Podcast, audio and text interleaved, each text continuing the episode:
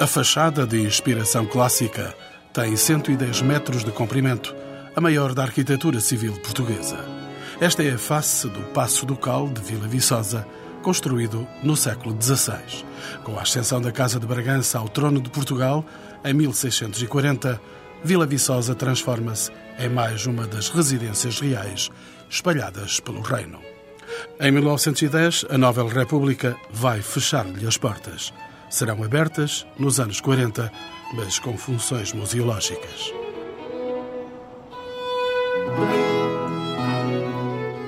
O programa Encontros com o Património está assim de visita a um dos maiores acervos de arte renascentista do país. Percorrem connosco estes espaços nobres a arquiteta paisagista Aurora Carapinha, docente na Universidade de Évora. Vítor Serrão, professor catedrático de História da Arte na Universidade Clássica de Lisboa. Miguel Sorumanho, mestre em História da Arte e investigador do IGESPAR. E Maria de Jesus Monge, doutoranda em História da Arte na Universidade Nova de Lisboa, conservadora do Museu da Casa de Bragança, instalado no Passo Ducal e Castelo de Vila Viçosa. A ela a quem pergunto pelas razões que levaram ao abandono do castelo e se começou a habitar a parte baixa da vila. Não foi propriamente um abandono.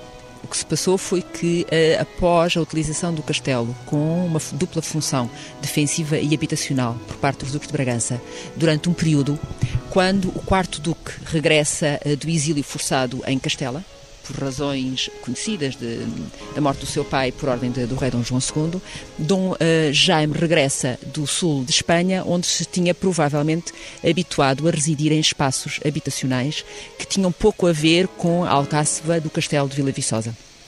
Por isso, provavelmente, a decisão, que é uh, contemporânea do seu casamento com um, Dona Leonor, de eh, construir numa zona ligeiramente afastada, uma zona de hortas, uma zona verde com bastante água, de um edifício com características completamente diferentes, mas continuando a utilizar o castelo com a função defensiva que sempre tinha tido ao longo do, dos tempos. Estamos no século XVI. Uh, Dom Jaime é o homem que dá início à construção deste, deste passo. Uh, que relação tem de facto este espaço e este passo com a história de Portugal? Dom Jaime era o quarto de Bragança. E já na época se disse que depois de um período em que lhes tinham sido retirados todos os direitos, Dom Manuel torna a Casa de Bragança na casa mais importante do reino, a ponto de o próprio Dom Jaime ser o herdeiro da coroa, enquanto um, o rei Dom Manuel não tem descendentes. Portanto, este espaço que acaba por transformar uma pequena vila alentejana sem grande significado do segundo ponto de radiação de poder um, do país, é a residência da família nobre mais importante do reino, que mais tarde acaba por tornar-se inclusive a família real. É o programa palaciano do Renascimento que gera uma nova concepção de vila aqui, Sr. Seguramente, mas uh, acredito que não uh, já por desejo de Dom Jaime, mas sobretudo do seu filho Dom Teodósio I, que tem uma educação esmerada. O pai manda chamar os mais importantes mestres de toda a Europa uh, da época e aqui em Vila Viçosa começa a ser criada a todos os níveis, ao nível é a biblioteca, é o ensino da música, o ensino das artes, o ensino das ciências que acaba por ser desenvolvido, por um lado, obviamente, para o ensino dos, dos filhos da casa, mas também para benefício de todos os que por aqui passavam. Este passo Dr. Miguel Sormanho, uh, o programa arquitetónico do Passo representa algum modelo europeu? Bem, há aqui vários programas uh, arquitetónicos. Há um primeiro programa que é este do, do Jaime, que, que, resta uma parte uh, ainda, enfim, significativa com um pequeno claustrinho e as casas originais do século, do século XVI, e depois há um programa que visa atualizar, uh, adjornar, como se dizia em italiano na época, modernizar o passo uh, no sentido de o tornar mais moderno, já dentro dos preceitos da arquitetura do Renascimento. De facto, tem-se notado que, apesar da importância programática desta mudança aqui para, para a zona do Reguengo, promovida por Dom Jaime, de qualquer modo, aquilo que se fez foi ainda um passo medievalizante, medieval, aquilo que resta não é, eh, de modo algum, uma construção moderna como poderia já ser nos alvores do século XVI. Há, de facto, elementos que mostram até uma certa, um certo estilo retardatário, um certo gosto retardatário, e há até historiadores que falam de uma possível hum, influência do gótico final eh, espanhol eh, e até do modernismo espanhol por força justamente dessa estadia forçada de Dom Jaime em Espanha. a modernização possível e, necessária do passo foi feita só com o filho, com o Dom Teodósio. Parece-me um programa uh, talvez um pouco polémico. De facto, aquilo que nós hoje temos uh, em relação a este passo, esta longa fachada renascentista, uh, ou tardo-renascentista, como querem alguns autores, está envolta em polémica porque, desde sempre, ela foi tida como, sobretudo, uma obra de finais do século XVI, portanto, tardo-renascimento. E um artigo recente de um historiador de arte português muito importante, o professor Rafael Moreira, defende que esta fachada, que nós sempre julgamos ser uma fachada tardia, poderia remontar a uma época bem anterior, isto é, a cerca de 1537. Portanto, resultar de uma campanha de obras feita por altura do casamento da infanta Dona Isabel, com o irmão do rei, Dom João III, o infante Dom Duarte, portanto, filho de eh, Dom Manuel. E o que é que integra fundamentalmente este palácio? Temos, sobretudo, esta fachada uh, impressionante, aliás, a fachada que depois não corresponde no Tardós, isto é, na parte posterior do edifício, uh, a, uma, a um espaço tão dignificado como esta fachada, e há não só o tipo de material, o tipo de revestimento, o tipo de desenho, de proporções, o tipo de, de elementos de composição, todos eles são, de facto, de grande erudição arquitetónica. Aliás, uh, foi isso que levou o professor Rafael Moreira a antedatar esta construção. Se de facto, enfim, há dúvidas, não é? Digamos que não é uma, não é uma tese pacífica, mas se de facto estivermos perante uma, uma, uma construção e um desenho de 1537, há aqui uh, um projeto revolucionário importantíssimo, porque pela primeira vez uh, se uh, concebe uma fachada com esta dimensão, com revestimento integral de mármore e com elementos de composição, como os frontões, o ritmo de frontões, a superposição das ordens nos vários pisos, que remete para um desenho erudito de raiz italiana, para o conhecimento, sem dúvida, da, da obra do Vitrúvio, do arquiteto romano Vitrúvio, começou a ser estudado na Itália inícios do século XVI, ou até antes, para, enfim, para outros, para outros uh, teóricos do Renascimento, como Alberti também, todos eles poderiam ter influência, influenciado indiretamente esta concepção palaciana de Vila Viçosa. E que vocação assistia? para ser eh, residência real? Uh, não, residência real, residência local. Os duques tinham uma, digamos, uma prosápia grande, uh, derivada não só da sua ascendência real, portanto, como sabe, a Casa Real, a, Casa Ducal de Vila Viçosa uh, remonta a uma filha de uh, Dona Nova Espreira que casou com um filho de Dom João I, portanto, daí logo essa preeminência de sangue real na casa, depois com alianças sucessivas com famílias das mais altas estirpe e também devido ao seu larguíssimo património. É de facto a primeira casa eh, nobre em Portugal. Julgo mesmo que a certa altura, já no século XVI, XVII, será a quarta da Península Ibérica. Tem uma, um património uh, invejável que quase rivalizava com o património real e com estas duas componentes, a componente simbólica do sangue real e a componente patrimonial, eles compõem uma memória e uma autoestima impressionante e que, claro, terá consequências ao nível das construções, ao nível do mecenato arquitetónico que vão promover aqui na vila. Portanto, a vila deve, de certo modo, refletir essa grandeza da casa. Vão existir várias campanhas de obras aqui. Sim, sim.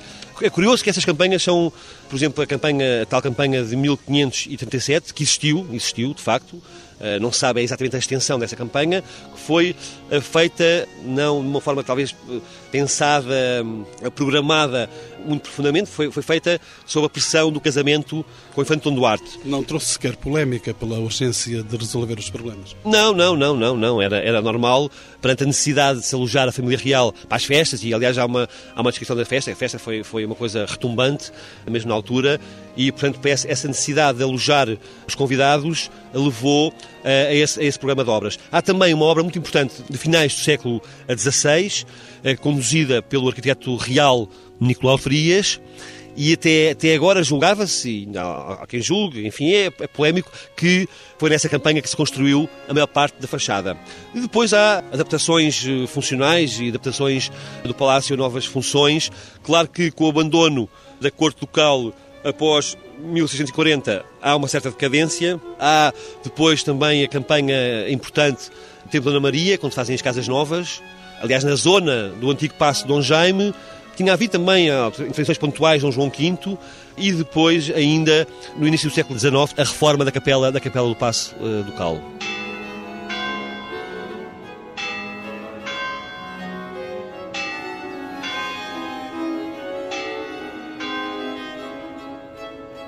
O programa decorativo, os frescos e os azulejos no Passo do Cal estão na mão do professor Vítor Serrão. Que tipo de programa foi definido para estes frescos? Estamos perante aquele que é provavelmente o maior conjunto de pintura a fresco e a têmpera em Portugal, da época do Renascimento e do Maneirismo. Nós não, não imaginávamos, não podíamos de facto imaginar há um par de anos que este monumento é, era tão rico em termos de pintura mural. E foi agora ao trabalho de restauro feito pelo Mural da História, pelo Joaquim Caetano e pelo uh, Gerardo Pestana e pela respectiva equipe que permitiu pôr a nu e, e, repor na rota turística um conjunto de oratórios como este que estamos aqui a ver, a Galerieta de Dona Ana de Velasco, eh, tetos, corredores, escadarias com muito boa pintura mural entre o período do quinto duque, Dom Jaime I, e o oitavo duque, Dom João, futuro Dom João IV, o monarca restaurador. Efetivamente é um património que, pela qualidade artística, pela variedade temática, pela retoma de temáticas mitológicas ou histórico-alegóricas, não tem par em Portugal. O programa decorativo é representativo de modelos europeus, neste caso italianos. Perfeitamente. Uh, uh, constatamos que Portugal estava, de facto, integrado nas melhores correntes estéticas da Europa, o que, aliás, confirma o textos, relatos e testemunhos remanescentes do património, também no campo da pintura, porque aquilo que encontramos e, e a autoria, que foi entretanto identificada, pintores como Tomás Luís, que pintou esta galerieta feita para a mãe de Dom João IV, ou o pintor André Pérez, que pintou a grande escadaria com temas de batalha e temas militares laudatórios da própria família, ou Giraldo Fernandes do Prato, que era além de tudo, além de pintor calígrafo e iluminador, provam Portugal tinha nesta época um, um escola de artistas de primeiro plano. Obedeciam a critérios de alguma escola? O alinhamento com o Renascimento e o maneirismo italiano é evidente, havia contactos. Aliás, os duques tinham contactos com Roma e com Parma de uma forma muito mais profunda do que imaginamos. E também temos que ver que este monumento era, na altura, a primeira corte uh, fora de Lisboa. E com o domínio filipino, a primeira corte de Portugal porque de facto é aqui, nestas paredes, que o movimento uh, anti-espanhol, a chama patriótica, o movimento independentista foram alimentados. O Rodrigues Lobo chega ao ponto de, quando escreve a Corte da Aldeia, imaginar aqui. Durante quanto tempo decorreu este programa? O período áureo do fresco brigantino deve ter ocupado, pelos testemunhos que nos chegaram, 80, 90 anos. Entre 1540 até ao triunfo do golpe de Estado, digamos, o levantamento anti-espanhol, que é o momento também de declínio do monumento, por ironia. É o momento em que a corte muda para Lisboa e definitivamente o prestígio local vai decair. Há outros programas decorativos e que foram encomendados para este, para este passo. Bom, na mesma altura em que estes, estes tetos, eh, oratórios uh, e capelas e outros monumentos foram pintados, foram também decorados com mobiliário, com tapetes, com armaria, com joias. Temos que nos lembrar que a maior biblioteca do Renascimento português estava aqui, com um conjunto de livros de, de, mitologia, de história, de geografia, de literatura de viagens, de artes liberais, como não havia outro equivalente em Portugal na altura, e por tudo isto obriga a refletir um bocadinho. E estavam azulejos sedutores neste passo? Que vieram também de Talavera e de Espanha, há várias encomendas que estão documentadas, que continuam, chegaram até hoje, felizmente, e tornam este monumento tão injustamente ignorado do grande público, um dos primeiros do país. De facto, podemos escrever a história de Portugal desde o final da Idade Média até à atualidade, ou pelo menos até ao final da monarquia, pelo menos, incluindo os restauros de Raulino da década de 40, acompanhar estas paredes. Professor, entretanto, a mitologia perpassa os tetos, as paredes desta casa.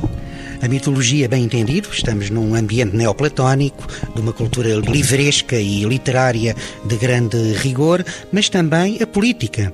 Olhando aqui para a escadaria e quando vemos o fresco com as conquistas de Dom Jaime I em, em Marrocos, verificamos que este tipo de pintura também procurava destacar o protagonismo brigantino a nível da, da corte em Portugal, como depois de vós nós. Por algum motivo era a primeira família do reino e, portanto, estas pinturas também procuravam legitimar uma vergonha aristocrática que tinha objetivos políticos, como aliás a história veio a, a demonstrar. Aliás, nós por aqui, quando perpassamos pelo interior desta casa, nós eh, temos a certeza de que a história se pendura de pendura nestas paredes. Eu acho que é uma imagem muito bonita porque corresponde perfeitamente à verdade. Quando nos lembramos que durante o Renascimento Além da fábrica de papel, além da fábrica do vidro, além da biblioteca, houve aqui também um primeiro embrião de estudos arqueológicos, levantamento da epigrafia latina, levantamentos das ruínas do período romano. Deparamos com um ambiente cultural invejável. Aliás, basta lembrar que os grandes poetas do tempo, Camões, Jerónimo Corte Real, eh, aqui estariaram. Portanto, era um ambiente muito cosmopolita e, ao mesmo tempo, muito elitista na perspectiva de uma cultura de vanguarda. Arquiteta Aurora Carapinha, qual era a importância da tapada para a vida desenvolvida neste passo? Estamos no jardim do Passo do Cal de Vila Viçosa. Bom, para nós compreendermos o papel da tapada, o conceito temos de explorar de uma forma mais integradora. As tapadas eh, funcionam desde muito cedo, aparecem muito cedo eh, em termos de organização de paisagem em Portugal.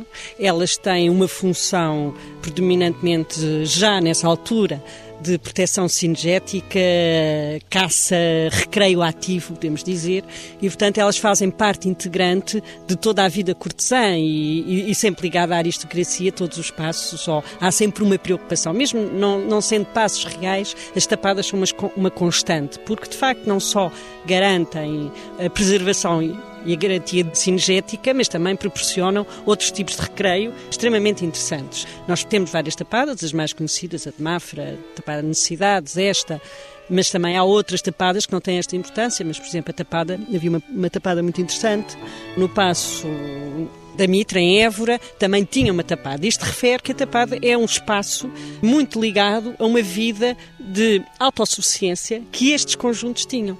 Estes conjuntos são unidades, espaços de habitar, habitar de uma forma cortesã, eh, aristocrata, e que pressupõe um conjunto de vivência de espaço aberto que vai desde o jardim, do Jardim das Damas ao Jardim do Bosque, à Horta do Reguengo, até à Tapada, e, portanto, é um programa que se insere na nobilitização deste espaço e que o marca como espaço de prestígio. É a presença do jardim, de uma tapada, de uma horta ajardinada, é sempre uma referência de prestígio, de diferenciação, são espaços fundamentais no espaço de habitar, não é? E se tivéssemos de, de, ver de perto esta tapada, teríamos percursos necessariamente a fazer? Primeiro, eh, temos de pensar em vários aspectos. Uma tapada surge de duas formas. Ou surge, como o caso da tapada de, de Queluz, que é toda ela pensada, desenhada e plantada. A tapada, o seu nome vem de o ato de tapar, de cercar, de vedar. E pode ser vedar um território onde se encontrou uma vegetação, não direi natural, porque vegetação natural, mesmo na altura já não era natural, mas uma vegetação rica e diversa que acolhe e é um sistema ecológico que recebe um conjunto de animais e, portanto, beneficia isso e, portanto, era cercado e era tapada. A ideia de tapada vem mesmo da ideia de fechar. De cerca. Cerca, sim, mas a cerca tem, a denominação cerca tem muito a ver com a ideia dos conventos. Cercar é um mundo mais é o profano e o sagrado, o tapar aqui tem outra dimensão tem, de facto, o proteger, o definir a propriedade, mas é, sobretudo, um ato de definir um território a partir do qual se procura ter uma atitude de conservação da natureza. é muito. É, é, é, anacrónico, completamente. Nós falámos em conservação da natureza no século XVI, eh, quando hoje é um tema tão caro à Agenda 21 e a outros temas da ecologia. Mas, de facto, era essa a preocupação, porque aí não só caçávamos, mas também colhíamos lenha, eh, tínhamos abelhas, sei lá, há um conjunto de produtos dessa mata que são fundamentais à vida do dia a dia. E há percursos, os percursos são percorrer uma mata, e aqui estas matas no Alentejo, predominantemente de oliveiras ou montado sobre azinho, são de facto percursos aromáticos, não é? Pela é beber montanhas de vida. Não sei se é montanhas de vida, mas de facto contacto com a natureza. Não podemos esquecer também que essas, todas elas, todas as sapadas, tinham uma estrutura de espaço de habitar, um edifício, e muitas delas aqui acontecia terem também um pequeno jardim, junto, um tanque com água, porque neste espaço, nestas arquiteturas de prazer, que são os jardins, as hortas e as tapadas, é muito interessante perceber que há sempre pequeno espaço onde nós estamos, não é? Onde estamos e gozamos e depois, obviamente que esta fronteira entre o masculino e o feminino, que ainda hoje infelizmente existe, já existia na época, e o espaço da caça era predominantemente do homem, mas haveria sempre um espaço onde as senhoras ficariam com o seu jardim, onde se encontrariam. Mas são espaços que nos remetem hoje para um, conceito de autossuficiência eh, destas unidades. Não é? Isto, isto, são complexos orgânicos, no sentido de uma vida social de espaço de habitar, que se organizam a partir de um conjunto de dimensões, da dimensão física e espiritual. E a espiritual pode ser do ponto de vista sagrado, mas também pode ser do recreio. Não é? Portanto, há esta dimensão toda neste complexo que é o Passo do Caldo Vila Viçosa. E que tipo de flora existia e existe agora? A tipo de flora, obviamente, que é uma mata do carvalhal quente e seco da região, muito ligada às questões do solo. Não haveria exóticas, obviamente, é uma mata. Seria predominantemente um montado, associando talvez aqui algumas oliveiras, mas seria um montado eh, muito simples, eh, não mais do que isso. Porque mesmo mesmo que fosse plantado, obviamente que as pessoas tinham consciência se era para conservação e para produção sinergética teriam de optar por espécies onde essas espécies eh, animais nidificam e onde elas. Eh, isto é tão simples, é bom senso, não é? E onde elas um, encontram os seus ecossistemas, os seus habitats. Portanto, e, de é, certo modo, eh, nestes 500 anos de, de vivência desta tapada, o cenário não mudou muito. Quer dizer, não mudou muito uh, porque mantém esta função, não é?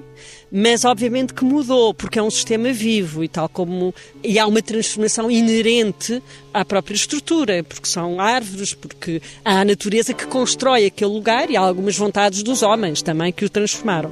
Mas o princípio e a preocupação, obviamente que se mantém. Esta flora, naturalmente, eh, também condicionou o tipo de fauna que aqui obviamente, se desenvolveu. Quer dizer, eh, não se pode separar uma coisa uma da outra. A fauna e a flora estão aliadas e, e não, não lhe posso dizer uh, se não aparece hoje outro tipo de flora e de fauna. Com certeza que aparece, porque houve estes 500 anos de transição e, e, depois há todo um processo de naturalização em algumas zonas que determinou o surgimento de outras espécies vegetais e, obviamente, que isso vai determinar outras espécies animais que surgem, mas isso não acontece só na tapada de Vila Viçosa, acontece por todo o país, não é? Há periquitos a voar em Lisboa e canários e coisas assim. Não é aqui uma coisa... A tapada é ao nível do solo e, portanto, há uma mobilidade enorme. Que bichinhos então existiam nesse tempo e hoje? Eu acho, eh, os da fauna típica destas regiões, quer dizer, eh, obviamente que haveria as perdizes, não é? Todos eles, eu não sou especialista em fauna, mas de certeza que perdizes, rolas, pombos, javalis. Nós estamos a ouvir alguns passarinhos aqui neste jardim. Sim, são essencialmente melros. Nesta altura eles andam um bocadinho. Aflitos com o frio. Não, não, eles estão muito bem adaptados, eles sabem, mas eh, há bocado ouvia-se um melro. Agora, de facto, é o que se caçava, no fim de contas, era javalis, eh, possivelmente haveria alguns gamos e viados, não sei. Era preciso fartar a mesa, não é? Era preciso fartar, mas não era só uma questão de fartar, era o dia a dia. É isso que nós temos de ter consciência. Quer dizer, hoje, não tínhamos hoje as grandes superfícies. As grandes superfícies eram. Eh, ia-se à caça, não é? Portanto, isto não era. Também não é um símbolo de ostentação é um espaço que é necessário, não é? E que garantia até, um bocadinho, a possibilidade de fauna e de caça noutras zonas que não estavam protegidas, que é o que hoje faz uma gestão hum, de uma reserva cinegética. Portanto, é uma maneira muito inteligente de garantir a presença da fauna, porque nada melhor que saber gerir uma tapada e isso determinar eh, que caça, eh, qual é o volume de caça que se pode caçar. Portanto, há aqui não só a ideia de encher a mesa, não, não é tanto isso, mas há aqui uma preocupação extremamente interessante. Aliás, a legislação sobre as preocupações de de florestação, de matas, tapadas, caças, é riquíssima em Portugal. É pouco conhecida, mas é riquíssima. E tem sempre essa preocupação de garantir. Havia, de facto, uma preocupação não da globalização, mas da localização. E se eles estavam aqui a viver, eh, havia eh, este passo pela dimensão que tem, nós percebemos que não é para uma família pequena, portanto, havia todo um agregado e há que garantir todo um conjunto de atividades que vão desde a alimentação ao recreio. E estes espaços todos, que aqui estamos, estamos no, neste jardim, ou se fôssemos ao jardim do bosque ou à horta do reguengo, também tinham esta função. Era não só para alimentar o espírito, mas também alimentar o físico. Tudo isto onde nós estamos hoje eram hortas. Hortas, eh, aliás, há pouco o Miguel falava da descrição do casamento e há descrições do casamento e há um livro muito interessante do século XVII que nos fala, por exemplo, do claustro, do pequeno claustro, onde eram as dispensas, do aroma que se libertavam das ameixas e das cerejas e dos pescos. E temos aqui, por exemplo, isto era atitudes de conservação, fazer conservas, doces. E todas essas cerejas, essas ameixas, esses essas laranjas eram cultivadas nestes espaços que eram jardins. E neste espaço, quando falamos de jardins, falamos necessariamente de hortas. Esse, esse binómio casa-se aqui necessariamente? Casa-se porque a horta e o jardim, ou horto e jardim, são precisamente o mesmo. Em termos de etimologia, horto e horta têm mesmo, a mesma hum, etimologia, uh, provém de uma raiz de duas palavras, que é fechar, o espaço fechado onde se plantam hortícolas e ornamentais nos países anglo-saxónicos deu origem a jardim, à palavra jardim, nos mediterrâneos, eh, no sul, deu origem a horta, horto, horto recreio. Nós, se quiséssemos falar corretamente, diríamos horto em vez de jardim. Mas o jardim entrou no século XV, vulgarizou-se, aliás, no século XVI, em Portugal, porque até ali, nesse momento, é praticamente, fala-se sempre de hortas e o, o hortelão. O que é interessante nestes jardins eram hortas, hortas ajardinadas, obviamente, onde se tirava partido da produção e se tirava partido da, dos frutos e de todas as hortícolas, mas simultaneamente tirava-se partido da espacialidade que estas hortas têm, que têm a presença de água, os aromas, uma matéria cromática, aromática, extremamente apetecível, não é? Ou seja, era um espaço para os cinco sentidos, não é? Não eram só espaços de contemplação, eram cinco sentidos. E eram por isso modelados também. Eram completamente desenhados, obviamente que não tinham o que nós estamos aqui, este jardim hoje, não tinha este formalismo. Este formalismo já é um formalismo de uma linguagem muito posterior. Qual era o formalismo? O formalismo era dado pelas regras da funcionalidade. Quais são as regras da funcionalidade num clima mediterrâneo como nós estamos? É a água. A água é o grande instrutor e o, e o elemento que desenha o jardim. Aliás, nós temos o tanque lindíssimo, um tanque que tem várias histórias associadas, não é? O jardim também tem isso e percebe-se nessa descrição do tanque que não era um espaço tão vedado como nós temos essa ideia. Com certeza que tinha algum limite de privacidade, mas uh, há descrições engraçadíssimas. A história de que iam para lá tomar banho e depois houve alguém, houve uns que infelizmente morreram. Portanto, há todo um, uma, um conjunto de histórias ligadas ao tanque e ele é bastante grande, o que nos remete imediatamente para questões tão simples como porquê um tanque tão grande? Não era só para tomarem banho, obviamente, era para regar toda esta área, que é uma enorme, a Horta do Reguengo é muito grande, tem vários sistemas de recolha de água. A necessidade de rega era tão grande que a água não só se recolhia dentro da horta do reguengo, como se ia buscar lá fora. Portanto, isso demonstra toda uma engenharia hidráulica, de quem de facto nós somos, talvez tenhamos agora perdido alguma dessa sabedoria, mas uh, tínhamos uma sabedoria de engenharia hidráulica que encontra raízes desde os romanos. Uh, aprofunda-se com o contacto com a cultura islâmica, que não fazem mais do que traduzir um conjunto de documentos gregos e romanos e da agricultura na bateia e que depois a agricultura islâmica, a, a cultura islâmica e mediterrânica que nós temos aprofunda. E aqui, a esta memória da água e do tratamento da água, associam-se, por exemplo, jardineiros, alguns deles que vieram das zonas mais ricas dos jardins da Península Ibérica, que são uh, jardineiros que vêm da região de Valência. Aliás, é importante perceber que esta transformação da paisagem, destes jardins e destas hortas e deste, da mata, da, da, Tapada tem muito a ver com um grande momento que se passa no Alentejo, a partir de Dom João II, a vinda da corte. Évora é uma cidade em construção, eh, com imensos guindastes. Eh, aliás, eh, nunca houve tanta parecença com Évora do século XVI como agora. Há imensos guindastes também em Évora. E Vila Viçosa, com a vinda e o estabelecimento para esta zona e as transformações vai também absorver muito das pessoas que desenham e que pensam e também desenham e pensam jardins, não é? Este saber abundante da arquiteta Aurora Carapinha mexeu com as águas do saber do historiador Miguel Saramanho. Só queria acrescentar que é muito interessante isto que foi dito, porque a mesma cultura arquitetónica que informa esta fachada e este passo do Renascimento é também a mesma cultura que é responsável pelo desenterrar desses saberes antigos ligados à água, justamente.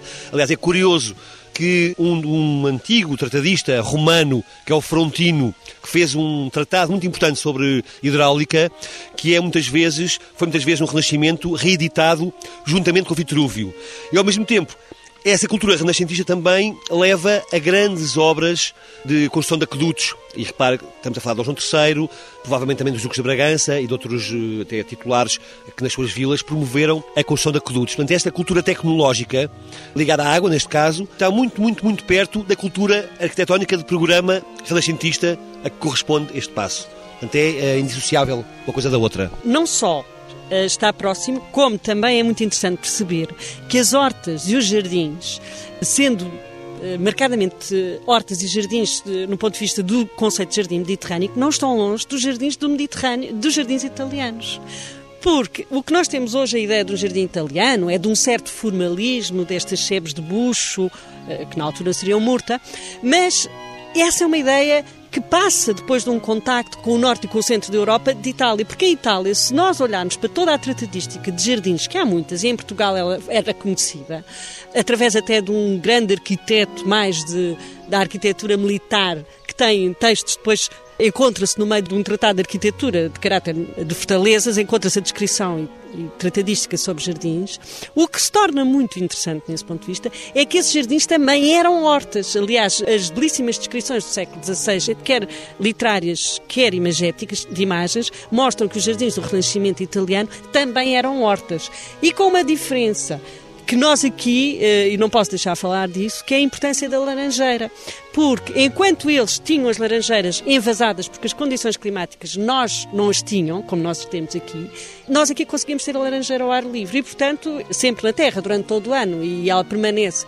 E, portanto, não há aqui uma diferenciação do jardim renascentista italiano. Temos é de olhar para o jardim renascentista italiano como ele era no século XV e XVI, quando ele começa com o seu suporte.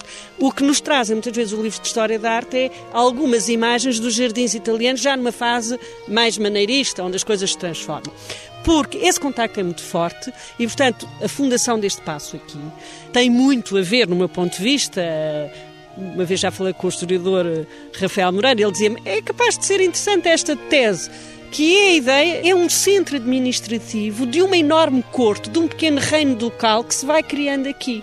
Porque a ação, e penso que já houve anteriormente um, um programa sobre esta temática, isto é o centro administrativo de uma grande paisagem que se vai ordenar. E se essa ideia eh, for uh, encontrada através dos documentos, eu acho que nós estamos, pela primeira vez, com a ideia de um desenho de paisagem e de um desenho de ordenamento da paisagem em Portugal a partir do século XVI. O programa não vai poder ficar por aqui, é por isso que eu me volto para a doutora Maria de Jesus. Doutora, esta casa é sua. Como é que faz a gestão dos bens da Casa de Bragança? A casa não é minha, a casa é do povo português porque foi essa a vontade expressa em testamento pelo rei Dom Manuel II. Em 1913, tinha pouco mais de 20 anos, tinha acabado de casar, perdão, em 1915, casa em 13, o rei decide fazer um testamento em que prevê a criação do Museu da Casa de Bragança. Museu da Casa de Bragança que deveria preservar a memória de toda esta família, de todos estes espaços de que temos vindo a falar e que mais tarde, eh, através do que foi uh, acordado com as duas herdeiras que deixou, uma vez que não, não teve filhos, a mãe e a mulher, é justamente criado aqui no Passo Ducal e Castelo de Vila Viçosa. As coleções que aqui encontramos são justamente as coleções que o rei legou ao povo português, que não ao Estado republicano, como muito bem percebemos, e que são geridas em forma de uma fundação que justamente tem como função prover a manutenção destes espaços. Essas coleções são coleções de notável qualidade. Eu acho que sim. Nestes dois espaços que constituem o Museu Biblioteca da Casa de Bragança, encontramos eh, sete diferentes tipos de coleções.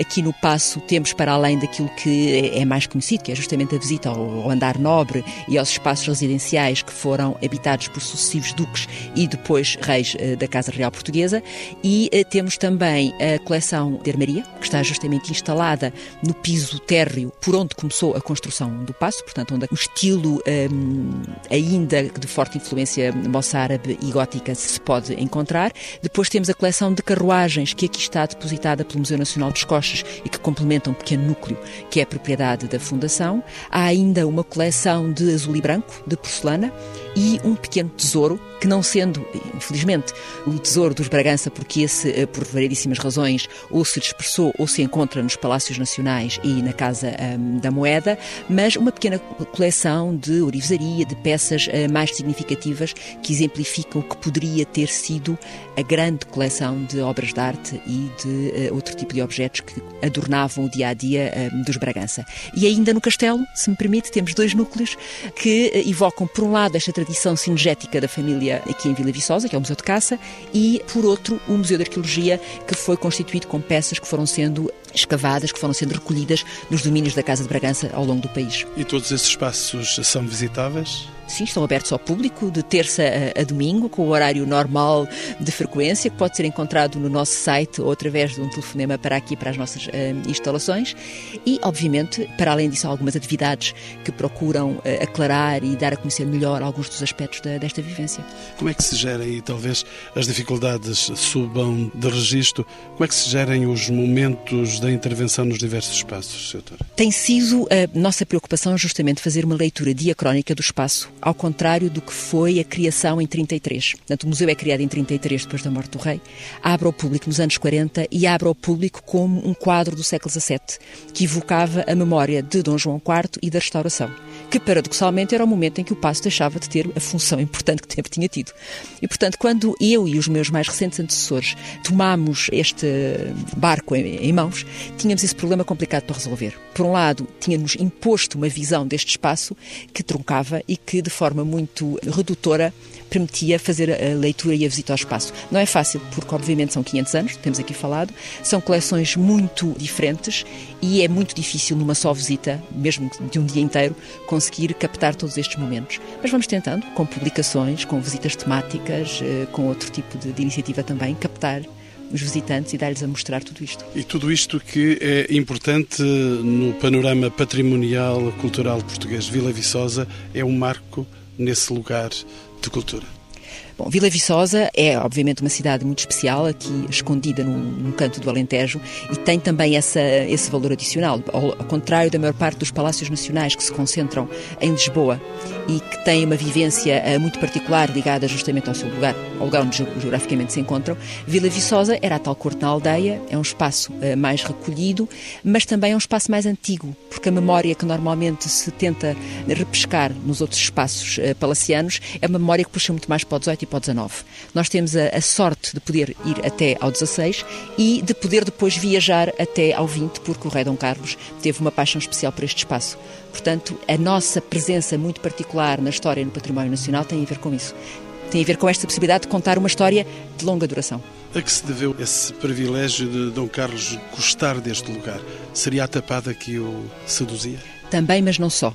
E neste ano em que se assinala justamente a partida do, do rei Dom Carlos, será... Ele saiu daqui, deste, de, deste passo. Exato, no dia em que foi saiu assassinado, para a tragédia. saiu daqui, sim. Uh, o rei Dom Carlos, uh, enquanto príncipe, enquanto herdeiro da Casa de Bragança, porque desde 1646 o herdeiro do trono é o Duque de Bragança, por uma questão prática que na altura foi assim tratada por Dom João IV. Ora, Dom Carlos é o primeiro Duque de Bragança que tem tempo para ser Duque. E isso é um aspecto que as pessoas normalmente não, não, não refletem. Desde o século XVIII, que nenhum Duque de Bragança tinha possibilidade de efetivamente se apropriar do, do, da sua herança e geri-la porque havia um milhão de outras coisas um, para tratar se começarmos a rever, não, não temos tempo, mas começarmos a, a, rever o que foi a vivência dos herdeiros do trono ao longo do 18 e do 19, percebemos que só com Dom Carlos, só com aquele período de pacificação do reino, que foi possibilitada durante o reinado de Dom Luís é que ele se pôde dedicar a ser um proprietário agrícola, que ele dizia, com, que se ufanava de ser, e de uma pessoa que se preocupava com a gestão cotidiana daquilo que lhe pertencia e de onde lhe vinham os rendimentos. Porque era de, dos rendimentos da Casa de Bragança que ele vivia essencialmente. E, portanto, a partir do momento em que atinge a maioridade, em 1885, e é muito curioso porque há um álbum de desenho que foi justamente feito ao longo de uma viagem que ele faz para conhecer todos os espaços de que iria tomar posse, um álbum que se encontra no Museu do Chiado. A partir dessa altura, as visitas são constantes. E mesmo quando sobe ao trono, no final de 89, 90, rei de, de Portugal, numa época muitíssimo complicada, não há nenhum ano em que o rei não venha duas, três vezes, através, obviamente, também de uma benfeitoria que lhe vem possibilitar essa deslocação, que é uh, o ramal de caminho de ferro, que a partir dos anos 90 passa a chegar a Vila Viçosa e até ao último momento, aliás, como muito bem referiu, é daqui que o rei parte para, para a morte, até ao último momento o rei Dom Carlos tem em permanência a preocupação de gerir o seu património, que justamente em 1908 se preparava para passar ao filho que fazia nesse ano 21 anos. Estamos às portas dos 100 anos da, da queda da monarquia. Se regressasse a monarquia a Portugal, o Passo Ducal de Vila Viçosa seria um lugar de privilégio da monarquia? Não façamos futurismo. Mas esta casa continua nas mãos da Casa de Bragança. A fundação da Casa de Bragança gera um património que foi legado ao povo português pelo rei Dom Manuel. E, portanto, existe um grupo de administradores que gerem este património, que é constituído por eh, bens agrícolas, bens patrimoniais, que permitem justamente manter a parte monumental.